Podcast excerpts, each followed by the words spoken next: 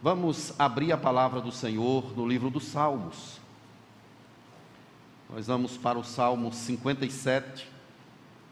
A gente vai ler os homens lendo os versos ímpares e as mulheres os versos pares. Vamos lá, os homens.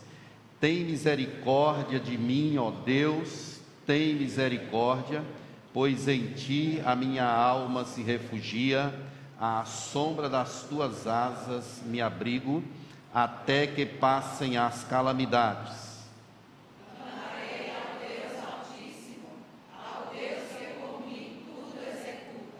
Ele dos céus me envia o seu auxílio e me livra, cobre de vergonha os que me ferem, envia a sua misericórdia e a sua fidelidade.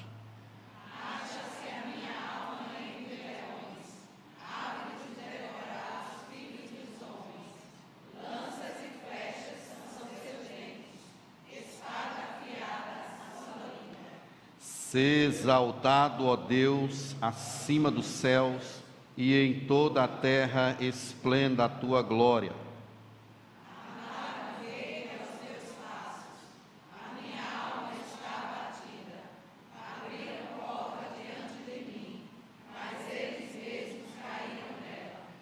Firme está o meu coração, ó Deus, o meu coração está firme cantarei e entoarei louvores.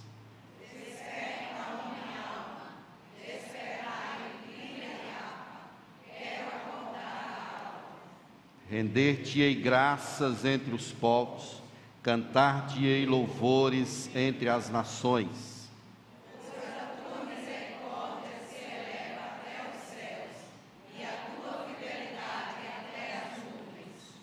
Ser exaltado, ó Deus, acima dos céus, em toda a terra esplenda a tua glória. Vamos juntos, o verso 11, toda a igreja. Ser exaltado, ó Deus, acima dos céus, e em toda a terra esplenda a tua glória. À sombra das tuas asas me abrigo. A vida humana é uma constante nesse campo de procura de abrigo, nesse campo de procura de proteção. E é interessante como os homens constroem caminhos e tentam se abrigar em coisas que não os abrigam de verdade, que não lhe dá cobertura, que não lhe dá proteção. Essa busca frenética por abrigo, ela acaba quando Deus encontra o homem e aí ele passa a entender que agora ele está seguro, ele está pleno, ele está satisfeito por causa da presença grandiosa do Senhor. Esse salmo, ele traz lições preciosas para a nossa vida. Ele foi escrito num momento de perseguição. Davi escreveu pelo menos 73 dos salmos. E alguns desses salmos foram escritos no deserto de, de dentro de cavernas. Davi escreveu salmos, como é o caso desse Salmo 57, descrevendo a situação que ele estava vivendo ali naquele momento. Saul estava com pelo menos 3 mil homens no encalço de Davi. Aí Samuel, 1 Samuel 24, 2, retrata essa realidade quando Saul sai ali com 3 mil homens. Davi tinha pelo menos 400 homens com ele dentro de uma caverna. 1 Samuel 22, 2. Ajuntaram-se a ele todos os homens que se achavam em aperto, todo homem endividado, todos os amargurados de espírito. E eram uns 400 ao todo. Saul estava querendo mesmo matar a Davi. Ele temia Davi. Deus havia indicado que Davi seria o rei de Israel, por isso Saul estava tentando matá-lo. E tudo começa por causa das vitórias que Deus concedeu a Davi e também por causa das mulheres. 1 Samuel 18, verso 6 diz que saíram ao encontro de Saul as mulheres cantando e dançando com tambores, com júbilo e com instrumentos de música. Até aqui tudo bem, mas que cântico era esse? 1 Samuel 18, verso 7, Saul feriu seus milhares, Davi feriu seus dez milhares. Então as mulheres colocando o caso a perder. o fato, meus irmãos, é que Saul, ouvindo essa música, Saul ele se encheu de ira, ele foi tomado por uma raiva extrema. E a partir daquele momento ele intentou matar a Davi, ele era possuído por um espírito mau, um espírito que Deus autorizou. Então Saul ele lançou uma lança, ele jogou uma lança uma vez em Davi, quase crava Davi na parede. E Davi entendeu que deveria sair dali. Davi é um moço, ele tem vinte e poucos anos apenas nessa época, e é ungido por Deus, é consagrado por Deus, um excelente músico. E Davi então sai dali corrido às pressas para não morrer. Ele vai para o templo procurar um abrigo, sacia-se com o pão da, da proposição no templo.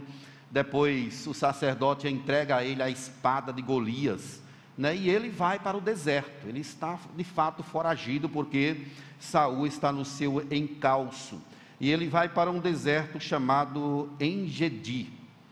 Nesse deserto são pelo menos 15 histórias bíblicas registradas sobre Davi. O que, que aconteceu ali?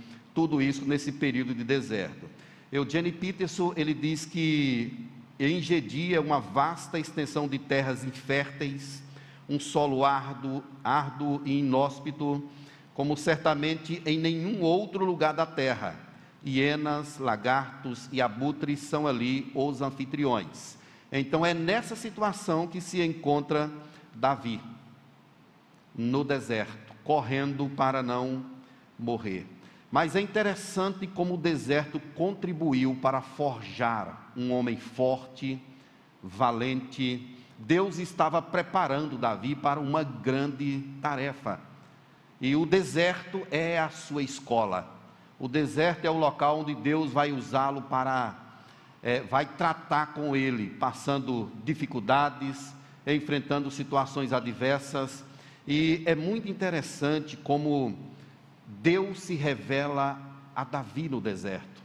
Como ele não enxerga somente a terra seca, infértil, as dificuldades. É interessante como nesse deserto ele enxerga a glória de Deus, a graça do Senhor. Mais uma vez, citando Eugênio Peterson, ele diz que sempre há uma tensão nesses lugares, entre o belo e o perigoso, entre simplicidade natura natural e ameaças sinistras. As ameaças não eram apenas físicas, eram ameaças sutis, espirituais, que tentavam tomar conta do coração de Davi, tentando envenená-lo para que ele não enxergasse a glória de Deus, o lugar de Deus naquele deserto. Mas vamos analisar esse texto para a gente perceber como é que está o coração de Davi.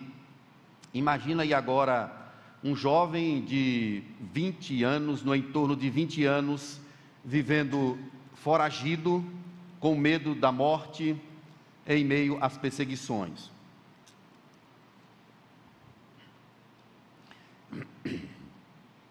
Como é então que está o coração de Davi?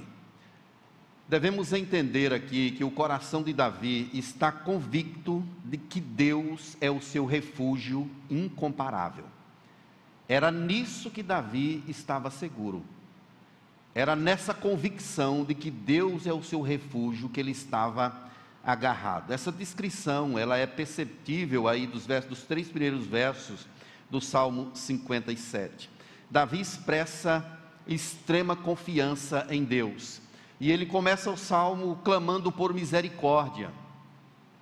Tem misericórdia de mim, ó Deus, tem misericórdia, pois em ti a minha alma se refugia essa repetição, tem misericórdia, tem misericórdia, é uma forma hebraica de enfatizar uma situação.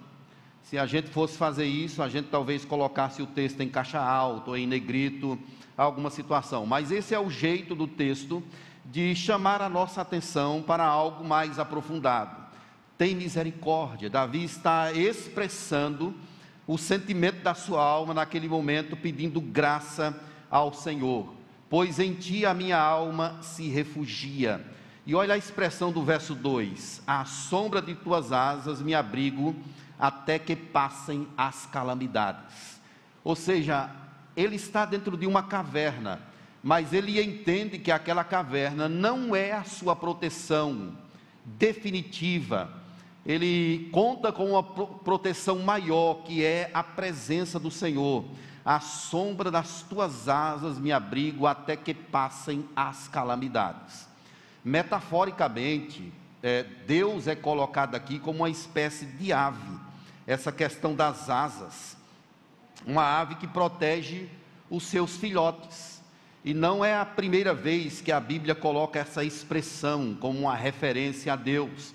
Isaías 6 fala sobre isso, Jesus também se colocou nessa mesma situação, dizendo que, como uma galinha protege os seus pintinhos, ele também fazia isso com o seu povo, e Deus é colocado aqui nessa mesma situação. Essa questão das asas apontam também para a arca da aliança. Lá no propiciatório tinha as duas asas que cobria a arca. Então a asa ela traz sombra. É a ideia de proteção, de abrigo que Davi está colocando aqui. Um escritor chamado John MacArthur, ele diz que aqui podemos ter uma figura do querubim sobre a arca da aliança, onde Deus estava especificamente presente. É Davi dizendo que o seu refúgio é Deus e não a caverna. Isso é interessante para a gente, meus irmãos, porque nós, às vezes, tomamos é, situações palpáveis para ser a nossa proteção: o dinheiro, a casa, o carro, a estabilidade, mas nada disso nos protege de verdade. Só quem nos protege mesmo é a presença do Senhor, as asas do Senhor que nos cobre, que faz sombra sobre nós. Satanás, ele odeia a igreja. Se ele pudesse, ele engolia a gente vivo. Ele não gosta de nós. Ele nos odeia. Mas nós estamos sob a proteção de Deus e nenhuma condenação há para aqueles que estão em Cristo Jesus. Os salmos falam muito em refúgio. Se você ler o Salmo 2, verso 12, por exemplo, ele diz: Como são felizes todos os que nele se refugiam. Salmo 7, verso 1: Senhor meu Deus, em ti me refugio. Salmo 46: Deus é o nosso refúgio e fortaleza. São 37 citações só do Salmo desse clamor por Deus como sendo refúgio, o nosso abrigo, torre forte para onde a gente pode correr e se sentir protegido, abrigado. O cavalo não garante força, a despeito, não garante vitória a despeito da sua força. A espada não garante vitória, o escudo não garante proteção. A proteção verdadeira que nós podemos ter está nas mãos do Senhor. Imagine que Davi está em uma caverna com 400 homens e chegam 3 mil homens estão à porta da caverna. E Davi fica em silêncio total ali com os homens dentro daquela caverna. De repente, entra alguém naquele lugar. É o algoz de Davi, é Saul ele entra com o seu manto.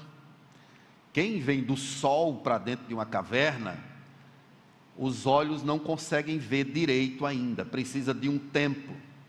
Mas quem já está dentro da caverna está mais ambientado ali, e Davi enxerga que é Saul. Os homens de Davi, 1 Samuel 24, 4, disseram assim: Hoje é o dia do qual o Senhor te disse: Eis que te entrego nas tuas mãos o teu inimigo. Olha a palavra dos homens de Davi. Talvez Davi pudesse dizer assim: pronto, chegou a hora, Deus me entregou o meu inimigo. Mas o deserto forjou a Davi. Ele não está enxergando um inimigo, ele está enxergando um homem que foi ungido por Deus Davi está pleno da presença de Deus. Ele não toma aquele momento como uma oportunidade, pelo contrário, ele afasta de si aquela inoportunidade que é dita pelos seus homens. ele estava sensível à presença de Deus. Somente quem caminha com Deus é capaz de perceber essas coisas, percebendo a presença de Deus onde ninguém mais percebia. Os soldados de Davi enxergavam um inimigo a ser abatido. Davi viu um ungido de Deus. Ele viu um ungido de Deus. E Davi levanta de ponta de pés e tira um pedaço daquele manto. Imagine que situação, meus irmãos. Se Davi de repente pisasse numa folhinha, ou num pé de madeira, ou numa madeira, alguma coisa que fizesse barulho, ou alguém desse um espirro, ele seria descoberto. E Saul estava procurando ele para matá-lo. E quando Saul sai Davi dá um grito e diz: Saul, eu não sou teu inimigo. Tive a oportunidade de matá-lo, mas não o fiz. E naquele momento, meus irmãos, Davi, ele é tomado por um sentimento de Deus, e Saul o vê não mais como aquele inimigo voraz, mas vê como alguém que lhe poupou a vida tudo isso aconteceu, meus amados, porque o coração de Davi está convicto de que Deus é o seu refúgio incomparável.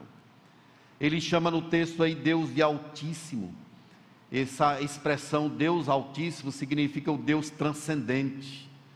Ele está distante, mas ao mesmo tempo ele é imanente, ele está próximo. Ele se relaciona conosco. Então é assim que a Escritura nos mostra Deus, o Deus que é singular, distinto da criação, que está longe, mas ao mesmo tempo esse Deus que se mostra, que se inclina para ver o que se passa por aqui, se inclina para ver as nossas dores, as nossas angústias. É isso que Davi está dizendo: que ele dos céus me envia a sua misericórdia e a sua fidelidade. É como se Davi dissesse assim: Olha, Deus está comigo. Deus está comigo, Ele está em minha vida, Ele está presente, o meu coração está convicto de que Ele é o meu refúgio. Eugênio Peterson, comentando essa passagem, ele diz: No deserto, Davi aprendeu a encontrar Deus em lugares onde jamais imaginaria. O deserto mostrou a Davi a presença de Deus. Queridos, o seu coração está convicto de que Deus é o seu abrigo? Amém? Amém? Não confie nas coisas da terra. Elas caem, elas passam. Se abrigue em Deus.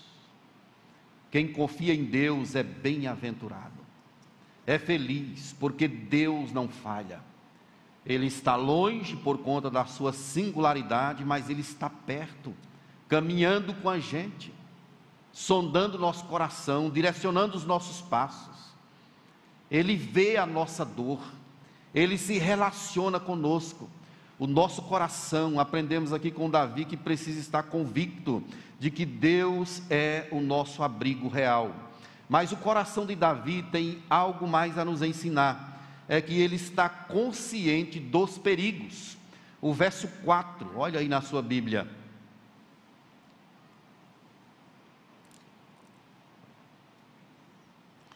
Acha-se a minha alma entre leões, ávidos de devorar os filhos dos homens.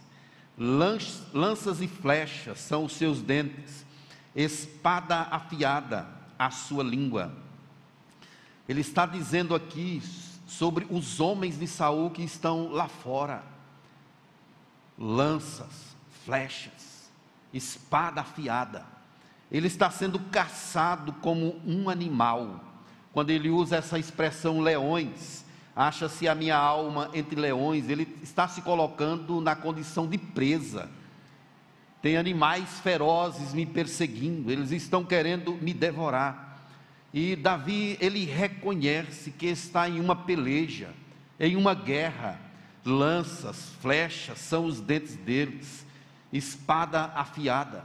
Então, tudo isso nos leva a entender que Davi reconhece esses perigos que estão aí ameaçando a sua vida.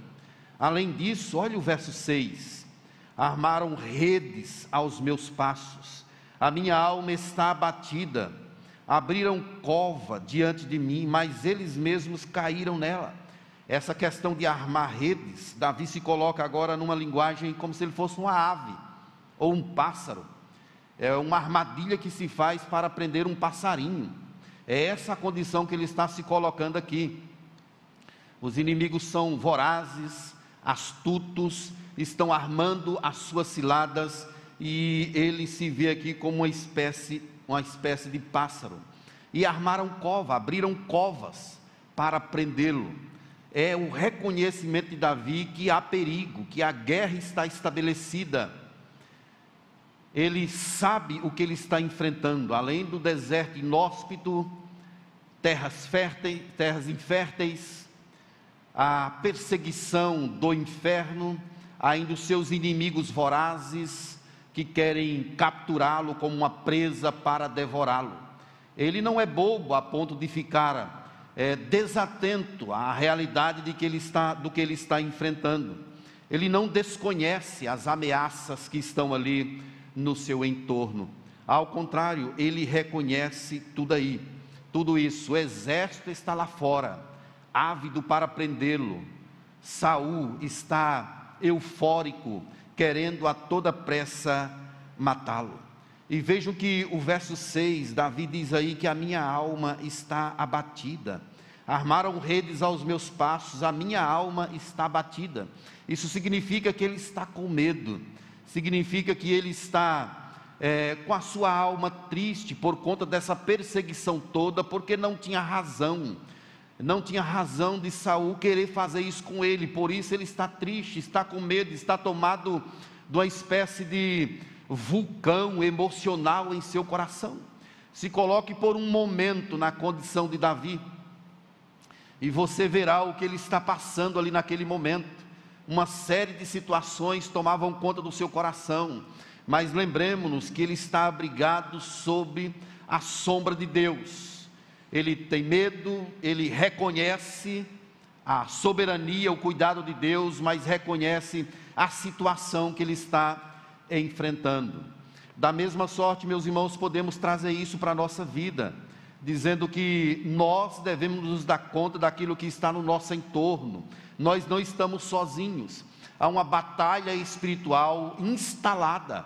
O, inimigo, Satanás, ele lança as suas flechas. O Salmo 91 fala sobre elas, dardos inflamados do maligno. Paulo fala sobre isso lá em Efésios, no capítulo 6, quando ele fala sobre esses, essas armadilhas sutis que o inimigo arma para a gente, mas o que habita no esconderijo do Altíssimo e descansa à sombra do Onipotente. Esse é o segredo, meus irmãos. Nós reconhecemos que há uma hoste de inimigos intentando contra nós, mas ao mesmo tempo sabemos o Deus a quem servimos nós não podemos viver desapercebido da realidade espiritual da qual nós estamos envolvidos. A sua família não está só, você não está só. Você pensa que ele vai deixar as coisas de graça? Não vai. Ele vai intentar contra você, vai querer aprisionar você dentro de você mesmo, vai armar armadilhas. Ele nunca vai desistir de descaminhar a tua vida por isso que o salmista diz: se não fosse Deus ao nosso lado, Israel que eu diga, há muito já teríamos sido engolidos vivos. Abra os olhos, querido.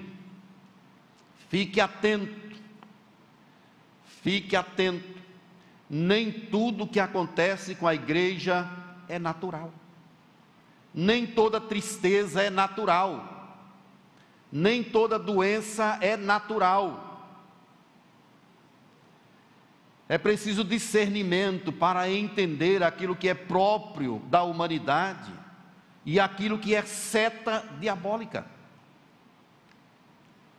Casais que brigam por nada, filhos que rompem o relacionamento com seus pais por coisas banais, pais que provocam a ira aos seus filhos. Lembremos-nos sempre, meus irmãos, da descrição do Apocalipse, que ele não conseguiu pegar a criança, não conseguiu matar a criança, mas ele agora se vira contra a igreja. É o alvo dele é a igreja, e ele faz isso sabendo que pouco tempo lhe resta. Nós devemos nos dar conta daquilo que está à nossa volta. Laços, feras, não é sem razão que Pedro, 1 Pedro capítulo 5, verso 8, diz que o diabo, vosso adversário, vive em derredor, como um leão que ruge procurando a quem possa tragar. O nosso consolo, o nosso abrigo é Deus. Devemos buscar a Deus, viver para a glória do Senhor, mas também precisamos guardar o nosso coração pela graça do Senhor e, como Paulo disse em Efésios, não deis lugar ao diabo, não dê lugar ao inimigo. Existe uma terceira questão que esse salmo nos ensina, da situação como se encontra o coração de Davi ele está cheio de júbilo e gratidão. É isso que os versos 7 a 11 nos ensinam. Davi está no deserto, um lugar inóspito, sofrendo as agruras próprias desse lugar, mas é lá que ele conhece o amor e o cuidado de Deus por ele. É lá que ele se sente seguro, que ele sabe o Deus a quem ele serve. Davi corria atrás, Saul corria atrás de Davi, e Davi corria para Deus. Era assim que acontecia. E olha o que é a expressão do verso 7. Ele diz aí: Firme está o meu coração, cantarei e entoarei louvores. Davi está jubiloso, ele está alegre, Imagine num deserto com três mil homens querendo prendê-lo, matá-lo, e ele fala: Firme está o meu coração, ó Deus. Quem dera, querido, no meio da sua tribulação, da sua tempestade, você poder levantar a sua voz na sua casa, ou aí mesmo o seu coração e dizer: Firme está o meu coração, ó Deus. Cantarei e entoarei louvores é um coração jubiloso, cheio de gratidão.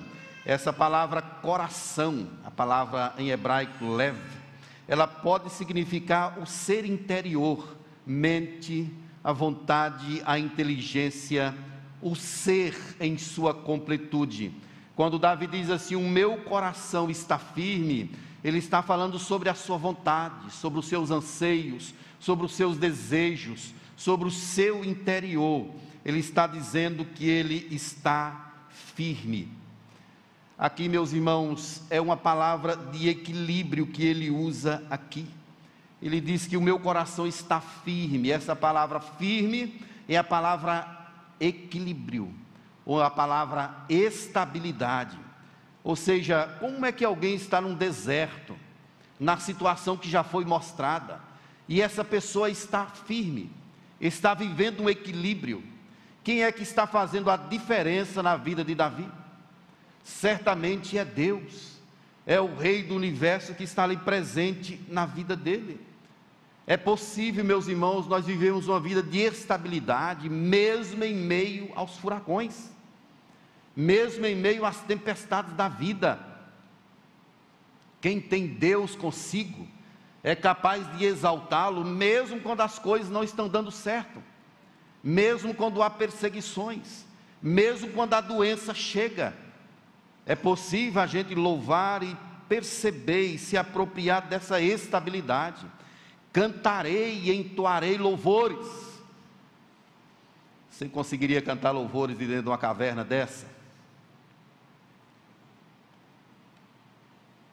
Essa caverna, meus irmãos, ela pode ser usada como uma espécie de metáfora para tipificar situações que nós enfrentamos as lutas da vida, as intempéries do caminho. Você consegue exaltar a Deus em toda e qualquer situação? E se as coisas não estiverem dando certo, se você não estiver entendendo nada, mesmo assim você é capaz de dizer: Louvado seja o teu nome, Deus. Somente alguém que tem consciência da presença majestosa de Deus. Somente alguém que sabe no seu interior que Deus tem o controle da história na palma da sua mão é capaz de expressar assim. Davi diz assim: Eu quero acordar a alva, eu quero antecipar a chegada da manhã, eu vou levantar de madrugada para louvar o nome do Senhor. Eu ouvi a palavra do pastor Sávio quando ele pregava nesse salmo, no momento de pastoreio. E ele usa uma interpretação interessante, ele fala assim: acordar a alva é o desejo de louvar a Deus para que quando o dia nascer, esteja ele debaixo da regência do Senhor. É um desejo de antecipação. Vejam, meus irmãos, que eu não estou falando de alguém que está numa situação confortável. Não é aquela pessoa que está com tudo no lugar. A vida desse homem está de cabeça para baixo.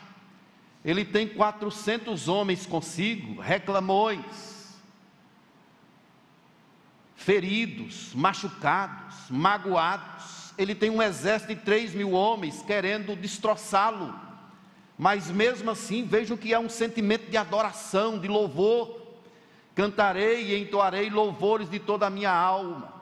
Vou acordar cedo, madrugada, antes da chegada da manhã, e vou entoar louvores ao teu nome Queridos, na conclusão desse salmo, Davi, ele agradece a Deus. Olha o que, é que diz o verso 9: Render-te-ei graças entre os povos, cantar-te-ei louvores entre as nações. Olha que palavra grandiosa, meus irmãos. Render-te-ei graças. É possível agradecer a Deus com perseguição, estando dentro de uma caverna úmida, terras inférteis, sem nada.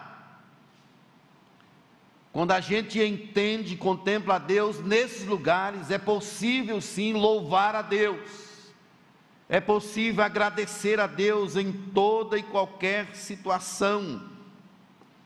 Por que que Davi então ele agradece a Deus? Duas razões aí ele diz no verso 10.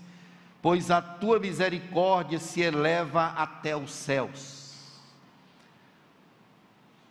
e a tua fidelidade até as nuvens. O que ele está falando aqui é sobre a infinitude da misericórdia do Senhor. Elas não têm fim.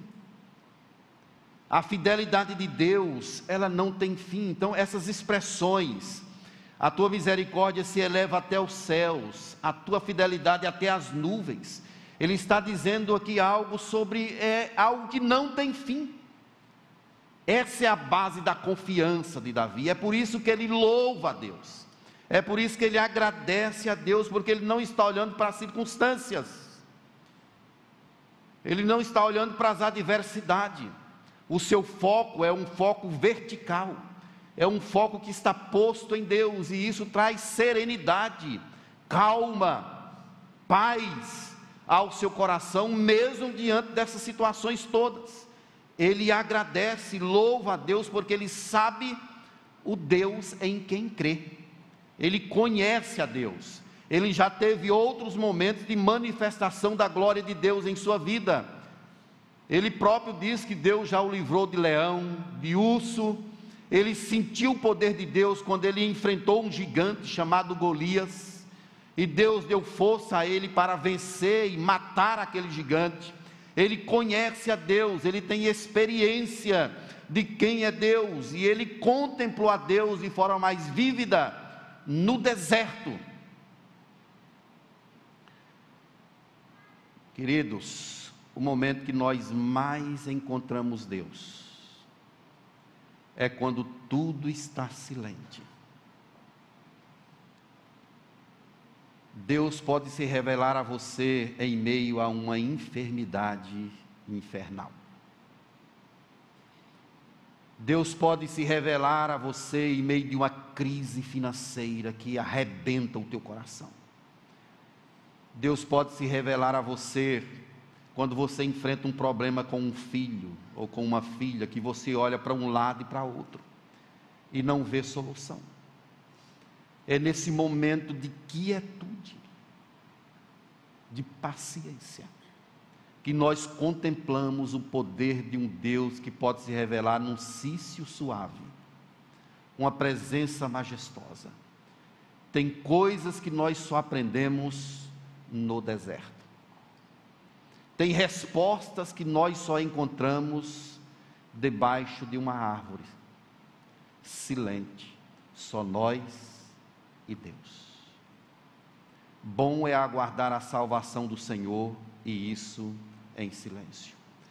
Tem pessoas que são conduzidas por Deus para o deserto, de forma proposital. E nesse deserto, essa pessoa passará por um tratamento, um teste, uma prova. Deus vai amadurecer essa pessoa. Deus vai arrancar os ídolos. Eu estava preparando uma lição para o PG essa semana, falando sobre Abraão, em Gênesis 22. Chega um momento da vida de Abraão que ele pede aquilo que Abraão mais amava, que era o seu filho, Isaac. Vai a determinado lugar e oferece-o a mim. Quando eu estava preparando essa mensagem, o meu coração foi tomado de um sentimento estranho. Porque eu sou pai. E imagine Abraão com 100 anos, tem uma esposa que tem 90 anos. E Deus pede a promessa. É como se Deus dissesse a ele assim: Abraão, esquece tudo que eu te falei. Vou voltar atrás. Esquece o pacto, acabou tudo a Bíblia diz que Abraão levantou de madrugada e foi para o lugar que Deus apontou. Ele conhecia Deus, ele sabia que Deus era poderoso até para ressuscitá-lo dos mortos, como figuradamente o fez, segundo ressaltou o autor da carta aos Hebreus. Deus é fiel, meu querido. Às vezes Deus leva você para o deserto porque Deus está cuidando de ti. Ele está arrancando o ídolo. Quem sabe tem coisas na sua vida que você ama mais a Deus. E se Deus ama você, se tiver alguma coisa que se coloque na frente de Deus, Ele vai tirar. E a forma como Deus tira o ídolo, às vezes é nos jogando pelo chão. Nos desertos que nós redescobrimos a Deus, e enxergamos aquilo que está em nosso próprio coração.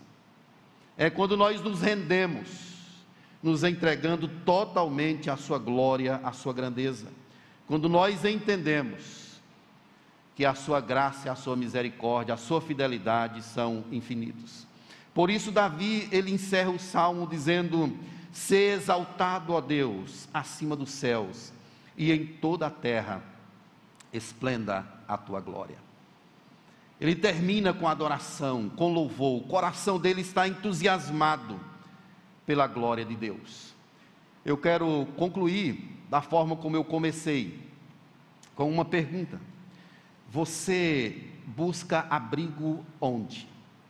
O homem vive buscando abrigo em suas próprias construções, na fama, no dinheiro, em outras coisas da terra. E nós?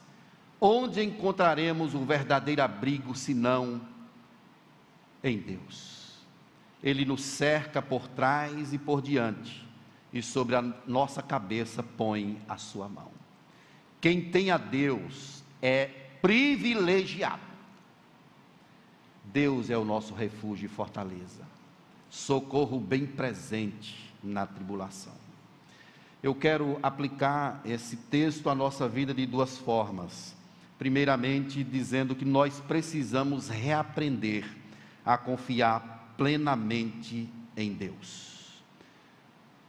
Precisamos reaprender a confiar plenamente em Deus. Você confia em Deus? Amém? Confia de verdade, entrega o teu caminho ao Senhor, confia nele, o mais ele fará. Não confie na caverna, primeiramente. Não confie na espada de Golias. Davi poderia olhar para aquela espada e dizer assim: Olha a espada aqui que eu arranquei a cabeça de Golias. Quem é que vai poder me deter? A confiança de Davi não está na espada, não está na proteção da caverna. Ele confiava plenamente no Senhor. Não confie primeiramente na sua capacidade, não confie na estrutura eclesiástica, não confie nos amigos primeiramente, confie em Deus. Entrega o teu caminho ao Senhor e o mais ele fará. Segundo, a senha para os irmãos do louvor vir, precisamos precisamos urgentemente manter o foco em Deus e não nas circunstâncias. Precisamos, meus irmãos, manter o foco em Deus e não nas circunstâncias. Tem um cântico antigo que fala sobre isso. Não olho mais circunstâncias, não, não, não. Olho para Deus, olho para ti. Então, o, nosso foco precisa ser redirecionado para Ele. Se você olhar para as circunstâncias, você afunda, você se perde, como Pedro quando pediu a Jesus para caminhar sobre as águas. Ele olhou na força do vento, ele olhou para as águas e começou a afundar.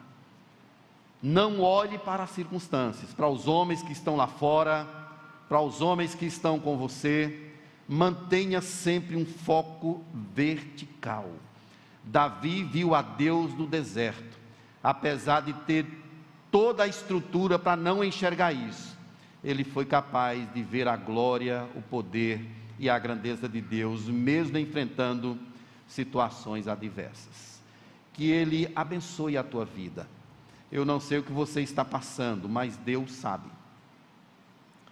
Quem sabe você está numa perseguição existencial e está metaforicamente em uma caverna, cercado de situações adversas.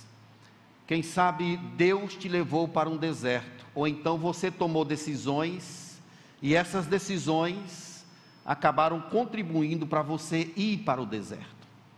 Eu quero dizer a você que, mesmo nesse lugar, você pode usufruir do poder de Deus, você pode enxergar a Deus, você pode contemplar a grandeza, o poder e a glória do Senhor. Que Ele abençoe a tua vida e a minha vida e que Ele de fato seja o nosso abrigo verdadeiro e real. Vamos ficar de pé.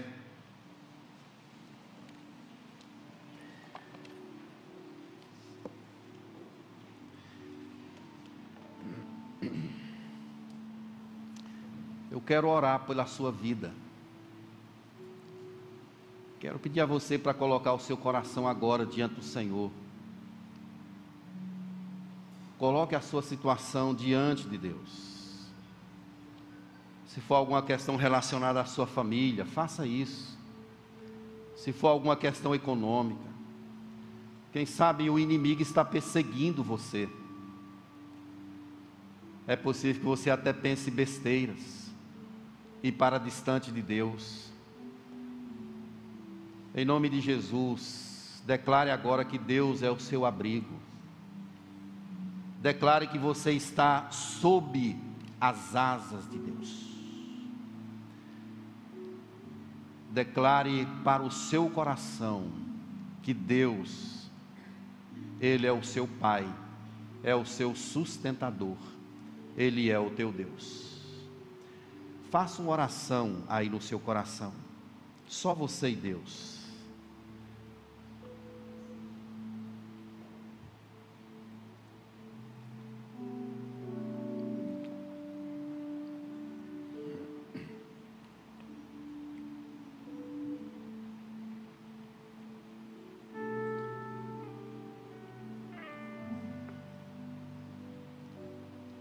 Rei do universo, Deus da glória. É possível que alguns aqui estejam clamando como Davi: tem misericórdia de mim, tem misericórdia. Mas queremos enfatizar, ó Deus, que corremos para ti. Queremos estar sob as tuas asas até que passem as calamidades. Eu quero exaltar o teu nome juntamente com o povo do Senhor que aqui está. Quero declarar, ó Deus, que o Senhor é o nosso Deus, é o nosso guia, é o nosso protetor, tu és o nosso Pai. Por isso, ó Deus, nos prostramos diante da tua grandeza excelsa e incomparável. Quero pedir agora, Paizinho querido, que visita os nossos corações com o teu poder. Se tem alguém aqui, ó Deus, passando, passando por desertos, faz essa pessoa enxergar, ó Deus, a tua glória. Em nome do Senhor Jesus. Quem sabe vozes estranhas se aproximam e dizem: aproveita a oportunidade, é o teu inimigo. Mas que nós possamos enxergar o Senhor e viver um relacionamento vertical, voltado para Ti e não para as circunstâncias. Consagramos o nosso ser a Ti, ó Deus. Estamos conscientes daquilo que nos cerca, mas ao mesmo tempo sabemos que, como em redor de Jerusalém estão os montes, assim o Senhor em derredor do seu povo, desde agora e para sempre. Por isso nós te exaltamos, ó Deus declaramos as tuas maravilhas em nosso meio, em nome de Jesus.